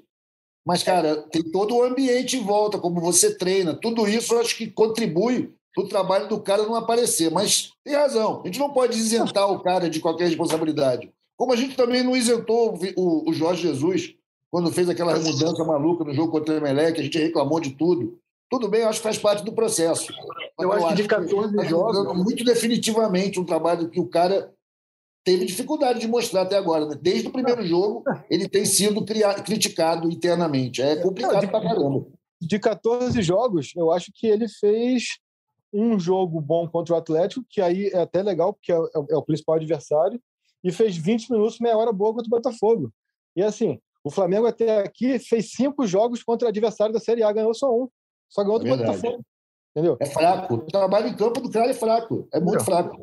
Não só pelo resultado, né? É pelo que a gente viu mesmo. A gente Mas aí entra um pouco aquilo que a gente falou também, assim. É... Eu acho que é, não, é só não deixar de falar que o trabalho em campo é muito ruim. Só que eu consigo entender, como você falou, que tem fatores que, que colaboram para isso. E até, até também a questão das peças de reposição, que eu falei no começo. Não adianta falar assim, ó, eu quero que você tire A, B, C, D e E. Ah, tá, mas eu boto quem, quem no, no lugar? Ah, bota J, Y, Z, W e, e P, que são do nível muito abaixo do A, B, C, D e E que tu tirou aí, cara, você também não, não, tá, não tá facilitando esse processo de reformulação para o cara que está se expondo ali, né? Que no caso, o Paulo, entendeu? É. Até agora é só Pablo e o goleiro, né, brother? É, Pablo eu, e o goleiro. Eu Pô. acho o seguinte, passando a bola também, que eu quero ver a nossa dupla de Fred. É, o Fred Gomes, a questão é o seguinte: o, o trabalho do Paulo Souza tem seus defeitos, obviamente, assim como o do Renato Gaúcho teve, enfim, o Rogério em seu momento, etc., até o próprio Domi. Mas a gente conseguia ver esses defeitos, eu acho que de uma forma é, mais futebolística mesmo. Ah, o Flamengo tinha posse de bola, não conseguiu criar porque tem a falta de é, criatividade ou tem a falta é, de efetividade na finalização. Ou o Flamengo é um time defensivamente muito exposto, então o outro time consegue chegar e chuta, chuta duas, três vezes e faz dois gols no Flamengo. São coisas que se analisa no futebol e eu acho que é, é esse tipo de análise no começo do Campeonato Carioca estava rolando. Tanto que tinha quem era favorável. Ah, temos que dar mais tempo para o, Paulo, para o Paulo Souza, para a formação de três zagueiros. Ah, ele, ele substitui mal, ele leu o jogo errado, colocou o Marinho de ala. Todos esses erros acho que tem que ser apontados. Mas com relação ao jogo de sábado, o que me surpreendeu foi o Flamengo pela primeira vez em muito tempo, ou talvez pela primeira vez do jeito que foi no sábado, foi colocado na roda por um time que não tem qualidade para fazer isso. Foi a primeira vez que o Fluminense do Abel Braga botou alguém na roda e bota logo o Flamengo é, pouco criou, é, precisando vencer o jogo por pelo menos dois gols é, de, de, é, de vantagem. Enfim, teve longe daquele estilo que era do Flamengo. Na teoria, o que esperava minimamente do Flamengo era uma postura que nem no primeiro jogo. O time. Com linha de quatro, hein? É bom também tipo, não passar batido. Pois é. Linha de quatro. Mas esperava-se o quê? Jogou, o, jogou o... no 4-3-3, porque falam sempre como se o problema da humanidade fosse os três zagueiros. Jogou no 4-3-3 e não jogou nada. Exatamente. Não, e a questão, esperava-se no mínimo um time produtivo. Ah, vai ter a bola, vai chegar perto, vai ficar cruzando bola na área e ninguém vai botar para dentro. Isso é um time produtivo, é problema futebolístico. mas o que se viu no sábado, o Flamengo sendo colocado na roda, jogadores andando, o treinador gritando para o jogador vir recompor uma marcação. E aquela Apatia linha de passe. total. Pois é, aquela linha de passe não é porque o Fluminense estava com belíssimos craques em campo e conseguiu envolver. Não, o Flamengo estava com a marcação totalmente bagunçada, o mesmo jogador marcando dois enquanto o outro está solto. Enfim, Fred, eu acho que sim, o Paulo Souza tem que ser criticado porque o trabalho não é bom. Mas o que se viu sábado vai muito além do futebolístico, pelo menos foi a primeira vez que eu vi isso vindo à tona daquela forma. Acho que o Fred Gomes ouviu minha pergunta. Eu tinha, eu tava, eu tinha mutado, perdão. Ah, boa, vamos lá. desmutar. Aqui, aqui, eu vou sair por causa de estar na área, pode ser? Show, Caê. Qualquer coisa você volta depois. Obrigado. Se quer dar algum destaque final aí, alguma coisa, Caê? Você vai, vai ser elogiado pela participação da galera mais tarde. Depois eu te repasso os elogios aí, beleza? Tá, valeu. Cara, posso falar aqui? Por favor, depois o Fred conclui. Vai lá, vai lá. Não, então é isso. Acho que vou, vou até me despedir aqui, porque eu tenho que que reencontrar Igor Rodrigues não está na área, mas é, acho que é importante que a gente fique de olho. Assim, como eu falei no início da participação, é um diagnóstico que a gente já tinha em mente publicar, independentemente do resultado. Acho que o resultado acaba agravando muita coisa, mas o Flamengo, como diagnóstico desse é, pseudo início de temporada, agora que começa, a gente tendo como, como visto que agora começa para valer, acho que o Flamengo é, acabou desperdiçando, seja na parte comportamental, seja na parte tática, seja na parte de gestão, acabou é, desperdiçando três meses que poderiam fazer com que esse novo, novo trabalho tivesse ajustes para começar agora a parte mais competitiva do ano. O Flamengo chega a, a abril é, com mais problemas para resolver do que tinha em janeiro. E isso não faz o menor sentido. E aí a gente não estou aqui falando que a culpa é de Marcos, de Bruno, de Paulo, de Manuel, de José, de João e de Rodolfo. Mas é, o Flamengo chega a abril com mais problemas para resolver do que ele tinha em dezembro. E ele já tinha bastante problema para resolver em dezembro. Acho que essa que fica a reflexão e apontar o dedo da culpa é de A, de B, de C. Eu acho que não é o caminho para a solução. Acho que é hora de todos ali se comprometerem no sentido de botar a cara e ver, irmão, vamos resolver porque tá ruim para todo mundo. Valeu, tamo junto. Beijo. Valeu, Caê. Obrigado. Até Valeu, a próxima. Caê. Valeu, abraço. Então vamos seguindo aqui, Fred. Pode ir agora aí. Não, então, falando do que você falou em relação a, a, ao que o Flamengo não apresentou em campo, eu abri o time aqui para me recordar de todas as substituições. Você pegou. O que eu reparei, Natan, assim, mais do que tudo, tudo que vocês falaram, assim, a apatia era inacreditável. Assim, eu, eu acho que o, o destaque inicial do Paulinho é muito bom.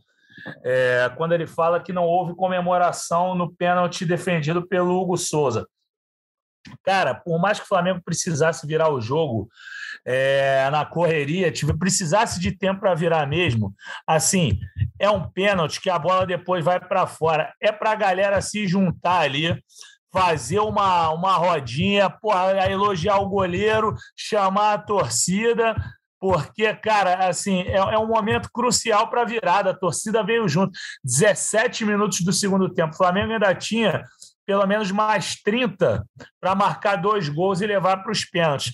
Agora, voltando à escalação aqui, aí eu também uma coisa, além da apatia impressionante, falando assim, eu vi o Flamengo individualmente muito mal. Você pega o Hugo Souza, beleza, boa atuação, apesar da insegurança em alguns lances e tudo mais, mas boa atuação, pô, o cara pegou um pênalti. Gustavo Henrique não comprometeu, aí você pega o Ilharão, acho que não teve muito tempo para mostrar muita coisa. Davi Luiz, a pior partida dele pelo Flamengo. Felipe Luiz, não foi bem, cansou no segundo tempo, meteu a mão na bola e fez o pênalti. Rodinei, péssima partida do Rodinei. Mateuzinho entrou e não mudou nada. João Gomes, que é um oásis hoje em dia, jogou demais. E assim, isso que me preocupa. Num jogo onde o João Gomes é o melhor, mostra que o Flamengo, mais uma vez, teve que aparecer muito mais no combate do que na criação. Na, em outras partidas, o Flamengo encurralava é, tentava encurralar, perdão, que não está mais encurralando ninguém, mas é, é, propunha o jogo, mas o João Gomes ainda aparecia por conta da sua dinâmica, por causa do seu, da sua combatividade. Dessa vez ele teve que combater muito mais, porque o Fluminense foi mais presente no campo de defesa do Flamengo. Aí você passa o Andrés, o nome que eu, que eu defendi que jogasse, pô, não fez nada, até mandar um abraço aqui para o torcedor aqui, o, ele foi no post do Caio, T. Farias RJ, e vocês pedindo Andrés Pereira no episódio sexta, PQP Fred Copa, você é um brincalhão, então mandar um abraço para ele aqui, que ele me deu uma, uma cornetada, a gente aceita, mas eu acho que o Andrés tinha que jogar assim, não deu certo, mas foi uma tentativa. Tá maluco, Fred Gomes. O cara não jogou, nem jogou, nem entrou em não, campo. Não jogou nada, não jogou. Só falo que a tentativa era, era uma opinião minha. Que eu o jogo todo. O eu moleque gost... tá com problema psicológico. É, pô. eu gostaria de ver, mas não deu certo. Paciência, mas era uma opção de jogo que eu via. Entendeu? Mas realmente, atuação inacreditável. Everton Ribeiro achei que entrou tentando fazer alguma coisa. O Arrascaeta, que jogou com tornozelo, com dores no tornozelo, fez aquela jogadaça. Mais uma vez, o Arrascaeta é o outro, é o oásis da frente nesse caso. Gabigol errou muito espaço, fez o que dele se esperava, mas errou muito espaço. O Pedro entrou muito mal, muito mal, assim, numa intensidade muito abaixo dos demais. Mais uma vez, vou reiterar isso, é o cara que eu sempre defendi. Falei, tem que arrumar uma vaga para esse cara. E agora, já que a gente está falando de alguém que foi muito mal, Bruno Henrique, muito mal, muito mal, Bruno Henrique. Tudo, né? uma... Então, o Flamengo, coletivamente, individual... individualmente, não aconteceu. Que dificuldade para falar individualmente. É porque realmente a parte individual do Flamengo não apareceu.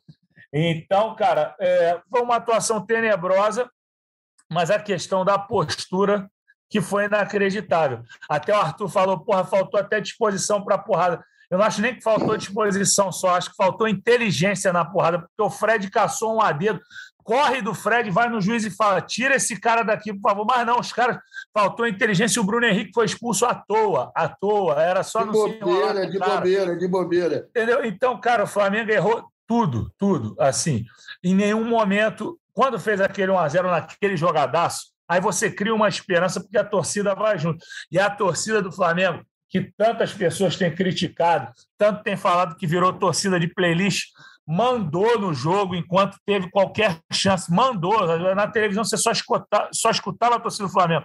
Não dá para reclamar da torcida do Flamengo de apatia. A torcida do Flamengo esteve junta com o time o tempo inteiro. Eu assistindo o jogo lá da redação, você só ouvia Flamengo. Você foi ouvir torcida do Fluminense no segundo tempo e na hora lá dos 50 minutos.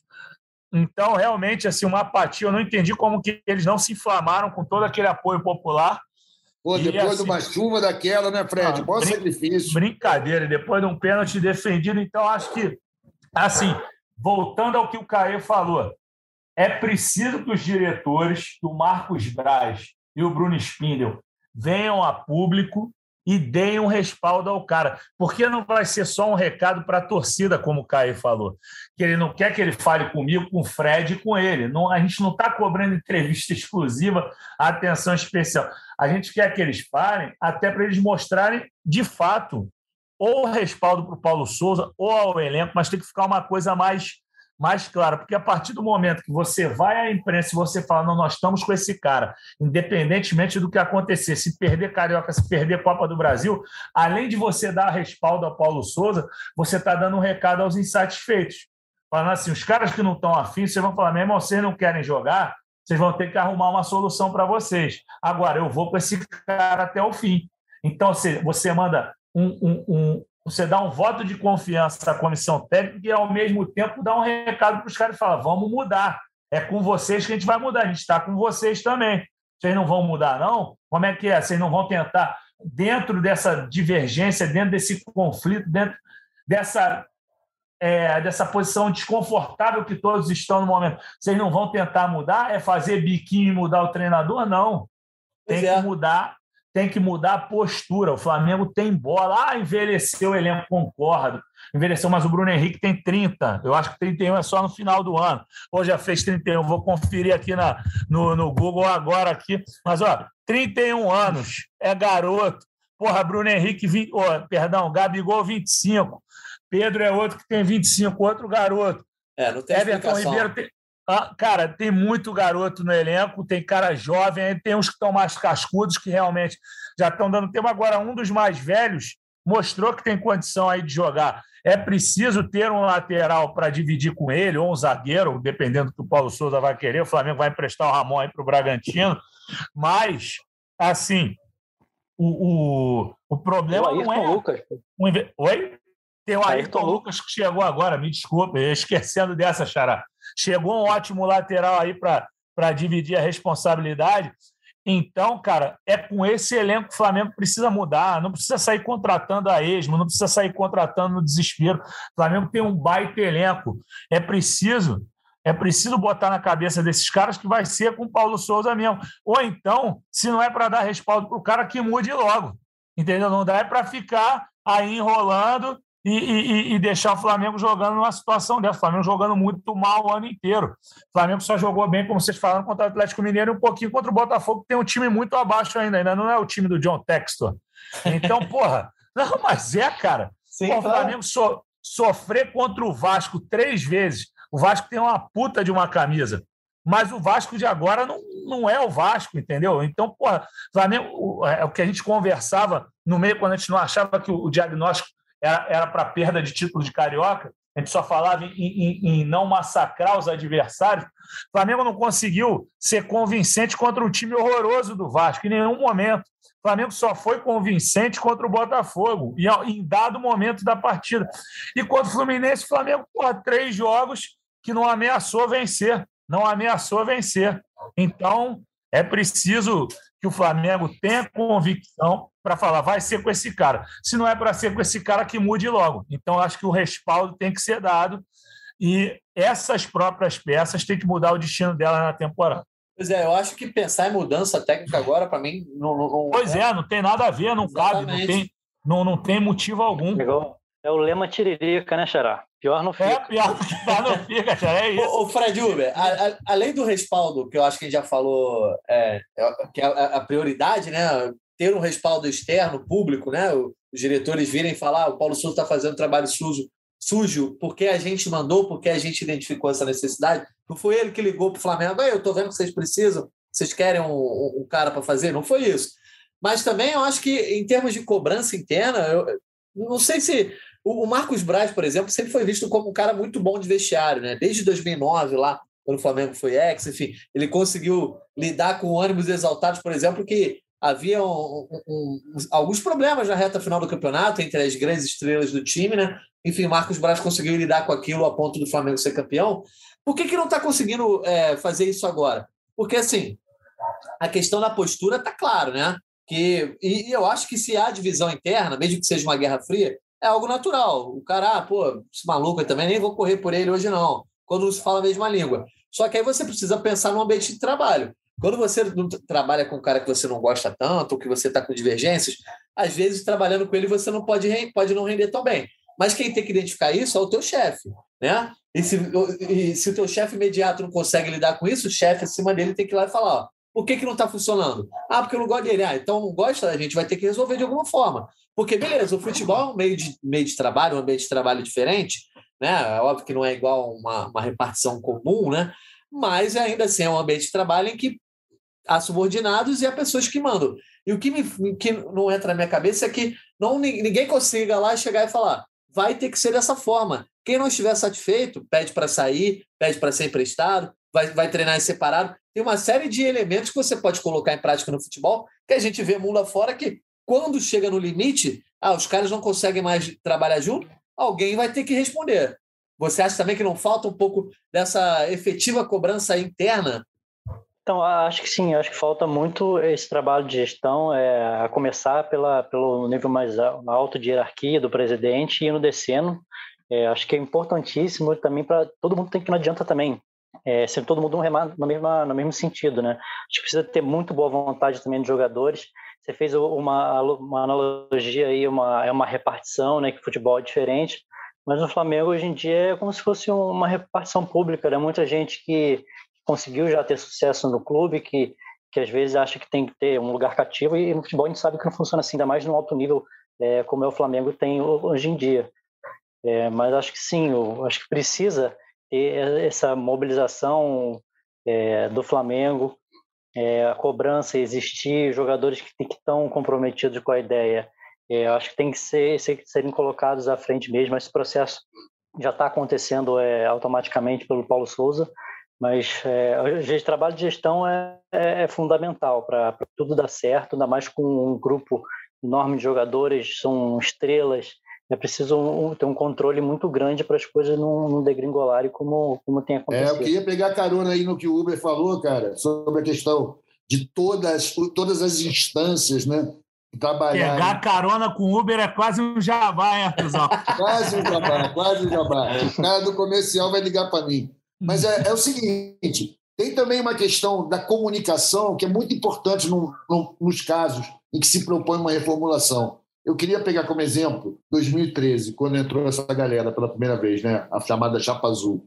Eles foram logo falando, dando vacina, né, como a gente chama no marketing político dando uma vacina e dizendo, gente, a gente não vai ganhar nada, a gente vai pagar as contas, vamos arrumar a casa, tenham paciência. No discurso, no discurso de posse já, né, Arthur? Exatamente. Aquilo, quando caiu aquela Copa do Brasil, Deus do céu, aquilo ali foi um presente para Noel. Né? Dessa vez, quando esses caras entraram, em 2018, a, o discurso foi outro. Não, acabou a palhaçada, agora é com cobrança, vamos ganhar tudo. E eles deram sorte. Ótimas contratações, trocaram o Abel a tempo, o Flamengo fez o 19. Agora é óbvio que eles não poderiam, no ano de campanha, sair falando: olha, a gente vai fazer uma grande reformulação. Não podem, porque aí ia ferir muitos talentos e muitas forças políticas dentro da Gávea. Então isso não foi comunicado. A torcida estava naquela ilusão de que pô, a gente vai para pegar tudo. Já perdeu a Libertadores. Meu amigo, de lá para cá foram mais quatro vices.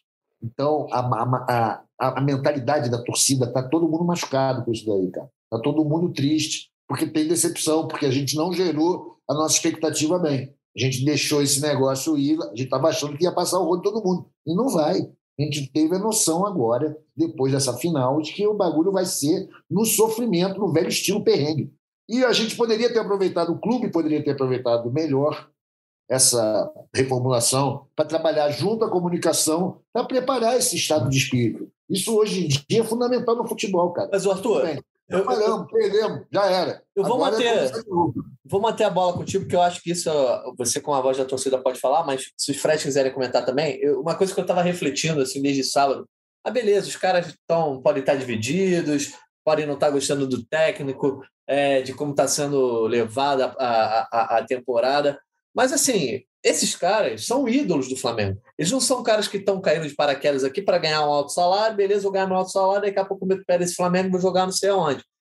A maioria já são ídolos ou, ou ídolos com ou jogadores com grandes carreiras. Então, que tem responsabilidades com suas carreiras, como é o caso, por exemplo, do Davi Luiz, ou com a própria idolatria que foi construída no Flamengo, que é o caso do Ribeiro, é o caso do Ilharão, enfim, e de outros que estão sendo apontados aí. Não vou nem colocar nesse balaio. É Bruno Henrique, Gabi, Arrascaeta, porque esses três parecem estar fora dessa, dessas críticas, embora eu acho que é, só o Arrascaeta nessa temporada tem salvado. O Gabigol, que foi artilheiro do, do, do Carioca, também não está tendo uma boa temporada, e o Bruno Henrique, a gente já falou dele. Mas, enfim, os caras são ídolos. Não é possível que eles precisem que diretor venha falar no ouvido deles que eles precisam trabalhar. Não é possível que diretor venha ter que falar no, no ouvido deles para eles respeitarem o treinador, porque precisa de, é, de uma renovação que eles mesmos não cheguem, cara, olha só, eu não quero sair lá fora e ser xingado, quero que minha família seja parada no shopping para para nego ficar falando deles, ou que me mandem embora do Flamengo pela porta dos fundos. Eu sou ídolo, então a gente vai jogar aqui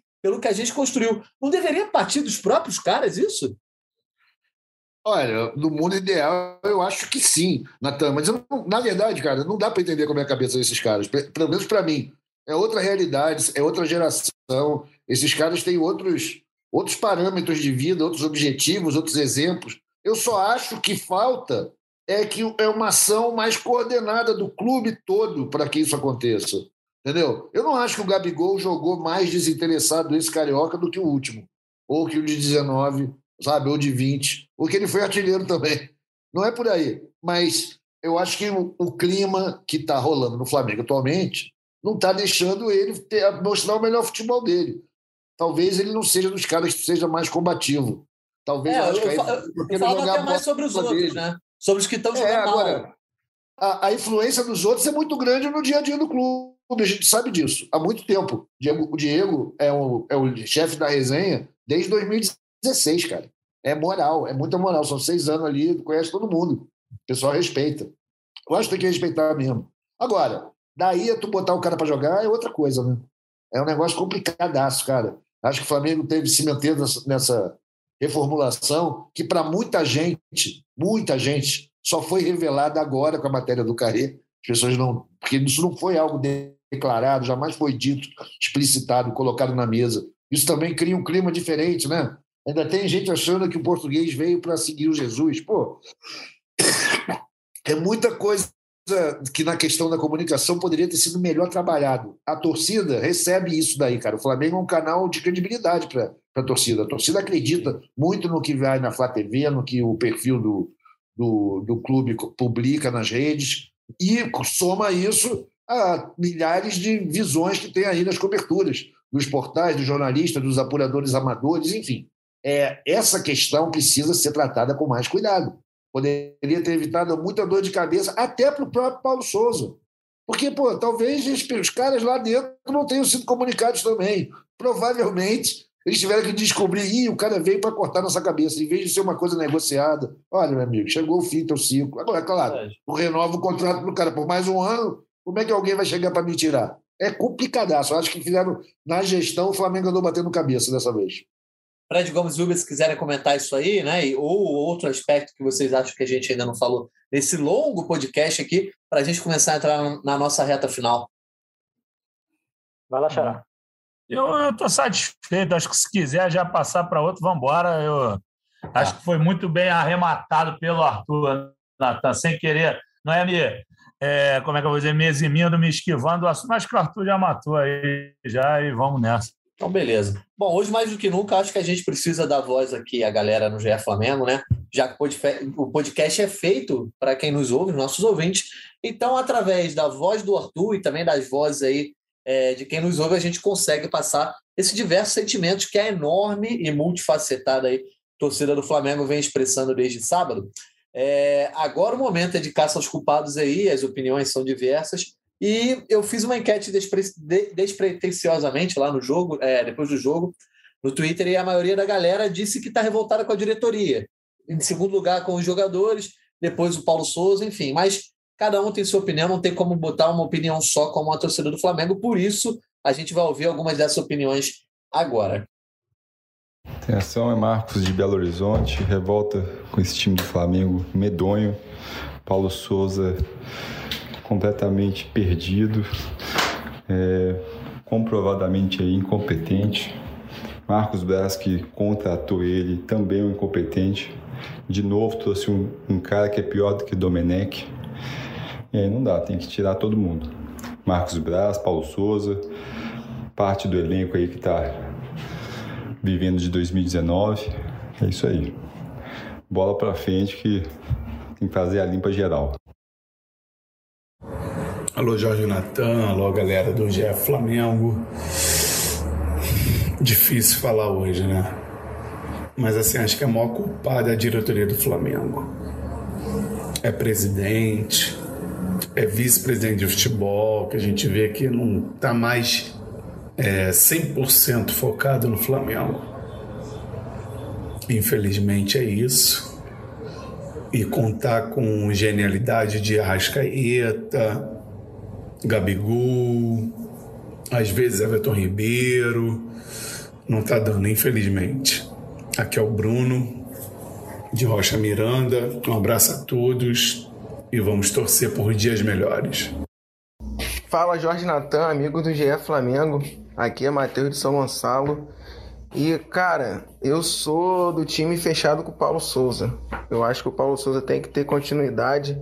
Muito se fala aí dos jogadores mimados do Flamengo, mas a gente tem uma torcida em grande parte mimada que em 12 jogos já perde a cabeça do técnico e acha que a culpa é só do técnico. Depois de ter passado Domi, Rogério, Renato, é nítido que a culpa não é só do técnico e ele tem que ter continuidade. O trabalho dele é um cara que me parece ter boas ideias.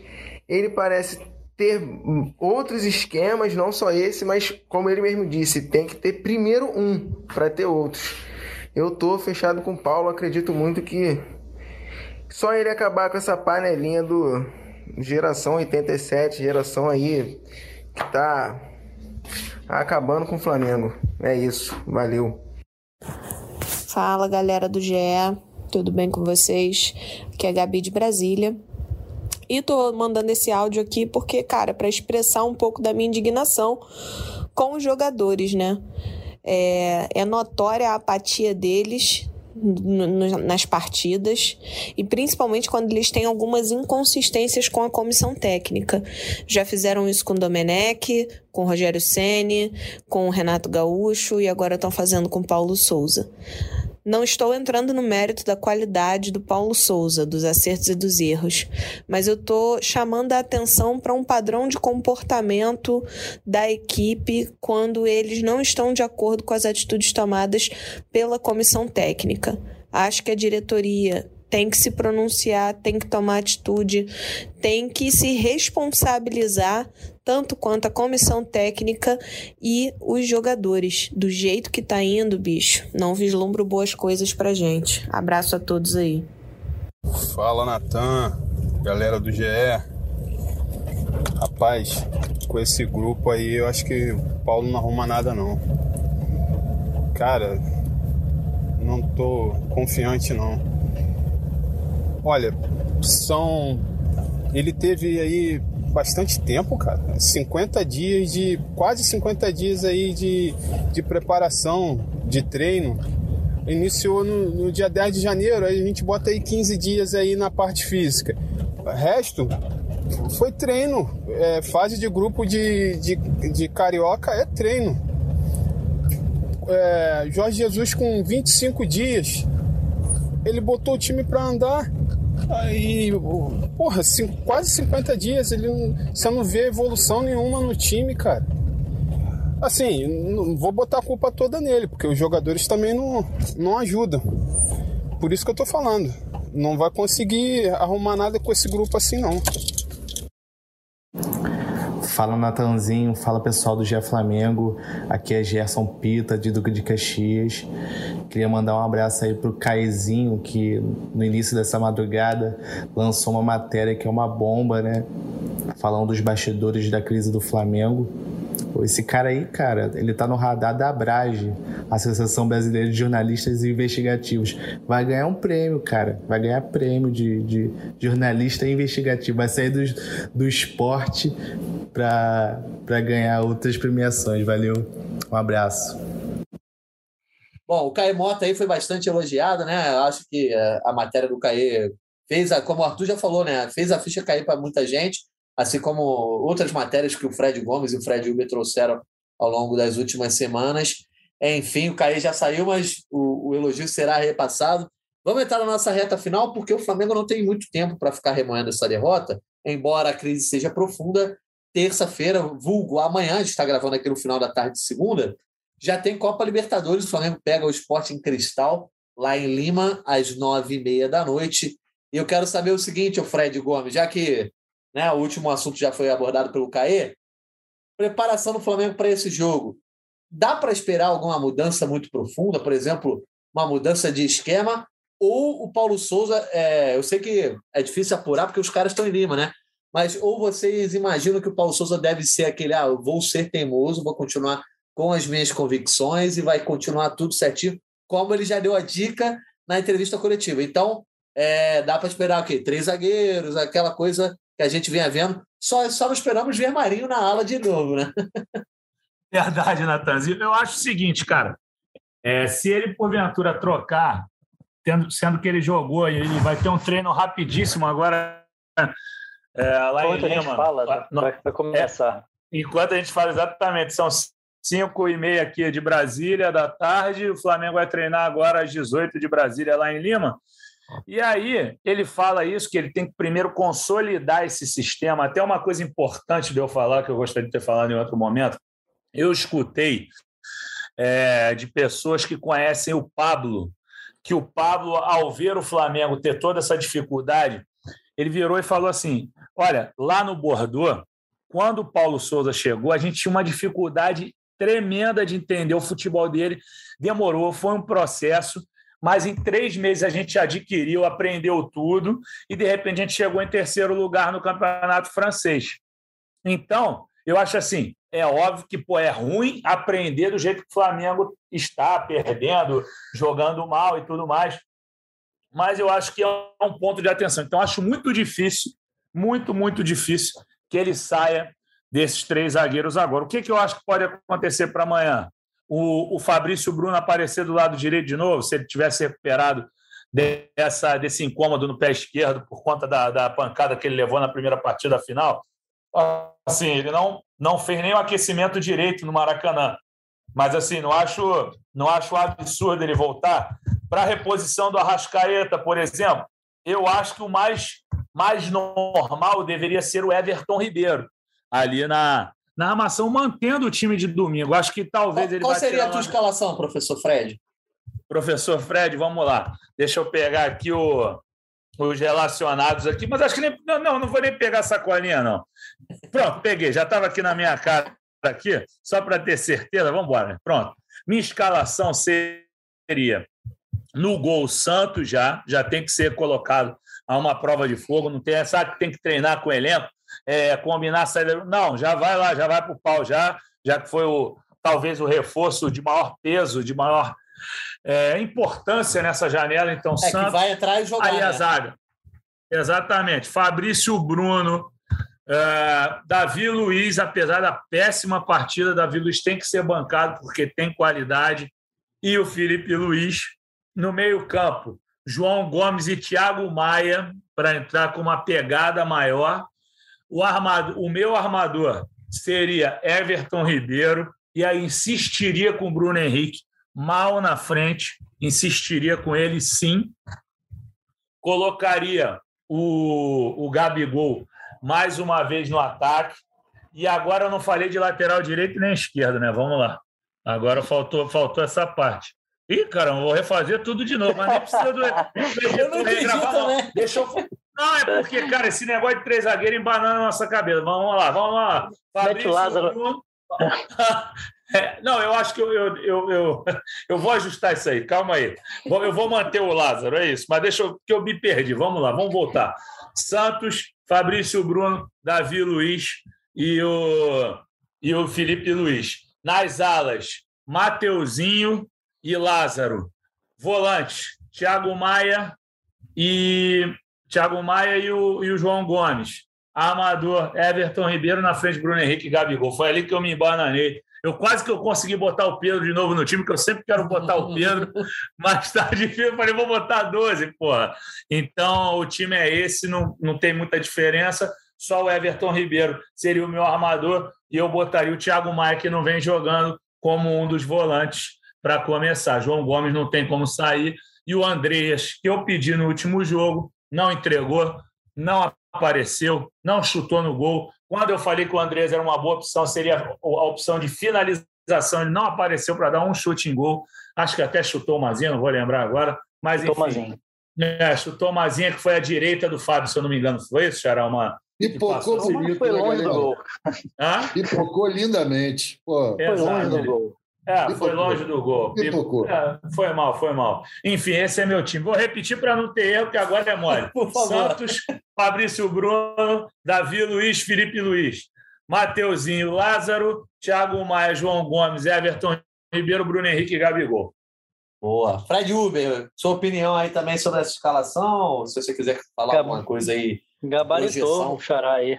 Gabaritou? É, acho que seria uma, acho que seria a melhor escalação, mas não acredito que ele vai iniciar com o Thiago Maia, apesar de concordar que seria a melhor, melhor opção. Acho que o Flamengo ganharia é, em mais, mais disposição ali, pelo menos no, no meio de campo. Mas acho que é isso. Fabrício Bruno, é, fisicamente, se for liberado, acho que tem que voltar mesmo. O time fez, ele fez falta. É, tanto depois no, no, primeiro jogo, depois que saiu, como no, no segundo, quando não conseguiu jogar. E acho que, o, que tem que ser mesmo o Everton Ribeiro para substituir o, o Arrascaeta, que é o cara mais criativo, cara que pelo menos consegue segurar, às a bola, é, a bola um pouco mais na frente, que acho que é importante, que acho que foi isso que ele conseguiu dar de contribuição depois que entrou no, no segundo tempo. O Flamengo estava naquele chutão do, do Davi Luiz para tentar dar a casquinha do Bruno Henrique e a bola não ficava na frente. Lázaro e Rodinei correndo de um lado para o outro, sem só é, observando o Fluminense jogar e sem participar do jogo. Acho que então, acho que essa escalação que o Fred falou, acho que tem, que tem, tem tudo para ser a, a base disso. A gente sempre erra alguma coisa porque o Paulo, Paulo Souza não, nunca repete, mas Eu acho que a base tem que ser essa aí sim. Eu, eu ia exatamente como o Fred colocou, é, mas talvez até para poupar o Ribeiro, né, do, da, das críticas. Eu sou fãzaço do Ribeiro, quem hoje é Flamengo há muito tempo sabe disso, mas acho que nesse momento, de repente, seria bom para ele ser poupado disso. Eu colocaria na frente ali para armar, eu, eu, eu, eu, tentaria. O Vitinho já vai estar disponível novamente? Não. Não. Não, Quem, é, quem aí- tá ali, quem, que é o negócio. em tese, quem joga na posição ali em tese é o Marinho. Pois é. Pois E é. eu então- colocaria, ô, ô, Natan, se o Vitinho estivesse disponível, eu não ia de Lázaro, não. Eu ia de Vitinho, entendeu? Ah, Mas entendi. como, como o Vitinho não tá, então, enfim, continue seu time aí. Você colocaria quem no lugar do Ribeiro? Não, eu, eu tinha pensado em Vitinho, mas acho que em vez do Marinho ali, eu acho que era eu- entre ele e o Ribeiro, eu acho que eu sou vou de Ribeiro mesmo. Mas para mim a grande alteração que tem que ser feita é a entrada do Thiago Maia. Como eu já havia falado no outro podcast, o Arthur tinha até Do falado também. também, né? É, e além do Santos, óbvio. Mas eu acho que não era jogo pro Andrés. Para mim era jogo pro Thiago Maia, até no lugar do Arão mesmo. Thiago Maia e Gomes dariam um poder maior de marcação. Qual seria a tua escalação aí, Arthur? Cara, minha escalação ideal era São Judas Tadeu e mais 10. Mas, sabendo que o Santos pode estar com a agenda meio pesada aí, né? Vamos deixar. Esse time que o Fred Gomes escalou é bom. Agora, eu acho improvável que ele venha com o Thiago Maia, né? Acho muito difícil. Acho que ele vai meter o Arão aí nessa parada. Vai ser difícil ele sair. Pela experiência, Paulo Souza gosta de também não tirar sempre esse bonde, sempre tem alguém no, no time, né? E, É. cara, é, eu acho que o Lázaro vai jogar bem esse jogo. Tem que moleque tem que ser colocado nessas condições. E tem outra coisa, gente, que assim, eu fico convivendo com vocês, flamenguistas, há muito tempo, aí eu vou melhorando. Eu estava doente antes de começar a falar com vocês, né? Ainda estava com aquele choque da- do conhecimento, da tragédia que a gente está vivendo. Mas, pô, pensando bem, se não jogar de sacanagem, e agora voltou, sem, sem sacanagem mesmo, se o Flamengo não jogar de sacanagem, é 3x0 no time de Lima, né? pra toque, Esse negócio de cristão. É uma porcaria. né? Porra. Não, Já mudou o normal. Voltei ao normal. Porra, gente. Se os caras não ficarem de sacanagem, na boa, qualquer time que tu escalar do Flamengo vai suplantar o, o esporte Ô, Arthur, mas eu quero te dar uma informação importante, hein? Ih, Olha aqui. No último dia 1 de abril, o dia da mentira, o grande Esporte em Cristal goleou a Universidade de San Martín por 4 a 1 Universidade de San Martín, que é a lanterna do campeonato Ah, peruano. tá certo. E o Esporte em Cristal continua na sétima colocação Pois é, do bravo é campeonato Eu peruano. tava Esse é meu sentindo. Arthur, eu tava sentindo falta dessa vibe aqui, porque no dia 25, faz uma semana e meia, a gente tava dizendo que o Flamengo ia passar com 18 pontos. A gente estava discutindo saldo de gols, galera. Que ia ser, porra. Que Mas, assim. Bom, dito isso, Arthur, então você abre aí a, a rodada de palpites agora a sério, é. A gente erra Pô. sempre os palpites, mas dessa Tá vez bom. dá para cravar. Mas aí é aquele negócio, eu, eu fico, ele, ai meu Deus do céu, 1x0 eu vou comemorar a Pampa, ou, pô, depois que meter o primeiro vai ser goleada. Então eu vou ficar com um modesto 2x0, tipo, só para regular a pressão da torcida. Um 2x0 meio surpreendente, até com a facilidade, mas também não vamos deitar e rolar, não, que se golear aí é um problema. Isso é, eu tô, é o placar que eu estou torcendo. Que, por favor, o Flamengo não goleie e não iluda. Mas a joga gente tudo para baixo do tapete, né? Se golear. Pois é, aí vira festa de novo. O Flamengo dá de 7 a 0 no Esporte Cristal. Já sabe como é que é amanhã, né? Jornal dos Esportes amanhã, meu irmão. Porra, Batistuta, vem todo mundo. É melhor não. É 2 a verdade. 0 no sapatinho. Fred Uber, teu palpite aí pro jogo aí dessa terça-feira, estreia do Flamengo na Libertadores. O palpite é 1 a 0 magro para o Flamengo, com pressão, com emoção. Acho que talvez, quem sabe aí inicie uma, uma virada para o Flamengo que depende deles, basicamente isso, depende deles e uma boa vontade, um pouquinho flexibilidade dos dois lados e todo mundo entender que se ficar ruim, vai ficar ruim para todo mundo, se ficar bom, vai ficar bom para todo mundo. É. Da gente que não depende, né, Fred Uber? Tem que depender deles mesmo. Eles têm que entrar Pois em é. campo. Fred Gomes, você? Tá mais otimista, mais pessimista? Não, vou parar com meus placares elásticos. Não está dando certo isso aí. 2 a 1 Flamengo. É, um gol de Davi Luiz, um gol de Bruno Henrique. E Santos pega um pênalti aos 40 do segundo tempo, só para a torcida sofrer bastante. O placar já estará em 2 a 1 Santos pegará um pênalti aos 40 do segundo tempo. Em 2019 É teve pênalti defendido pelo Diego Alves na, na fase de grupos da Libertadores. Né? O jogo não estava mais favorável ao Flamengo, mas foi no primeiro tempo, acho contra a LDU, se eu não me engano. Enfim. Ele pegou, do, é, é, ele pegou de um outro jogador, mas depois levou um do Christian Borja.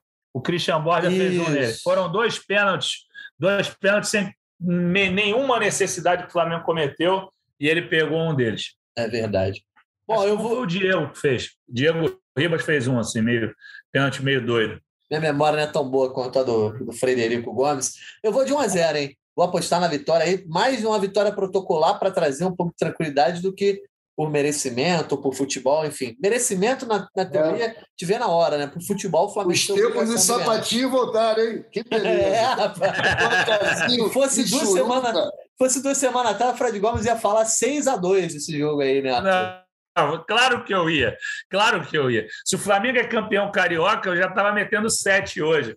Mas aí, do jeito que tá, os meus placares não estão dando certo, cara. Não tão... Contra o Fluminense agora, era preciso de um placar elástico, eu tive que falar 3 a 0 Não tinha outra escolha. Mas no primeiro jogo eu falei que ia ser um 2 a 0 e tudo mais. Pô, 2 a 0 não sai, porra. Então vamos falar um 2 a 1 para ver se o negócio firma, né? Vamos ver o que, que acontece. Tá certo.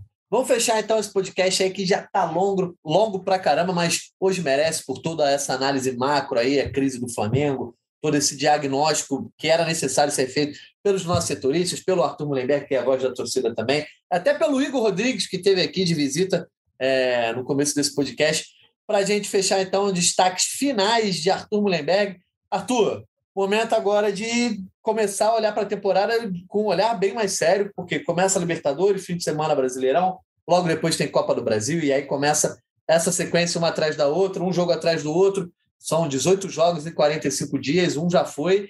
Enfim, Arthur, chegou a hora de cortar na carne, né, de fazer o que tiver que, de mudar o que tiver que mudar. Tomara que a gente começa, consiga começar a ver o Flamengo mudando também em campo, né?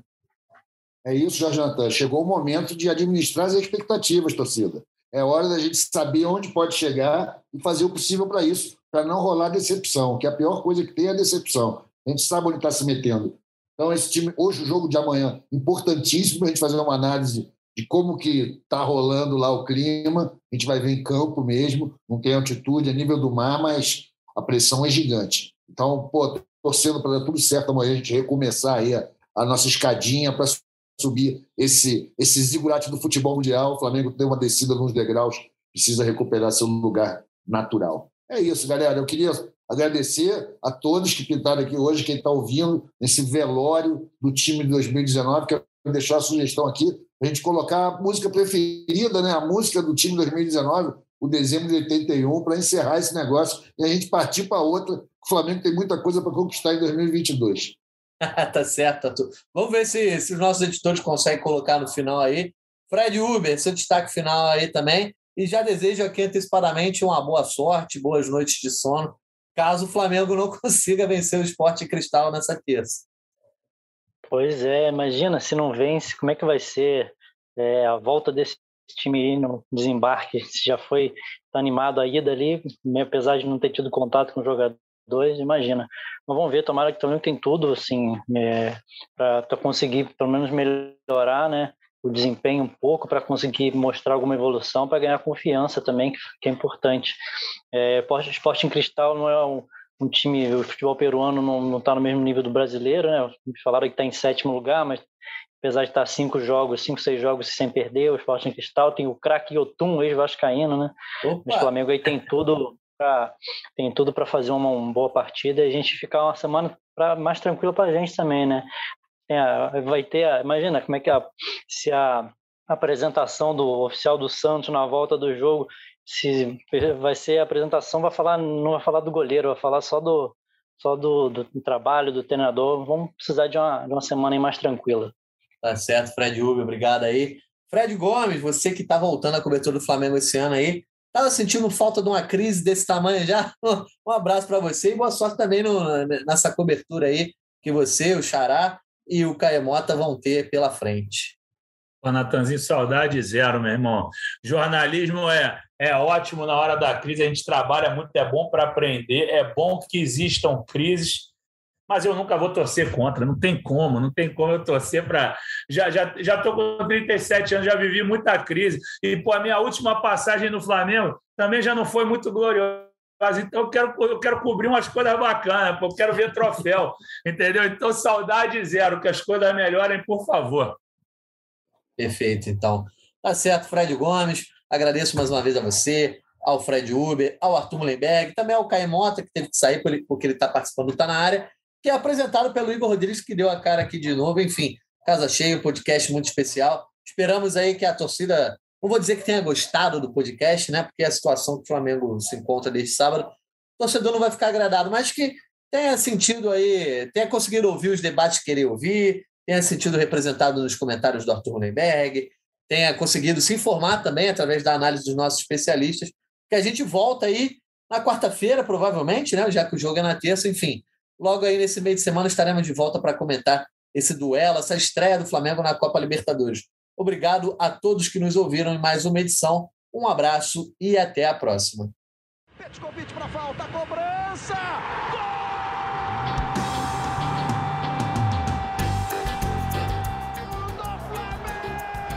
Do rubro-negro, da nação, é o GE Flamengo.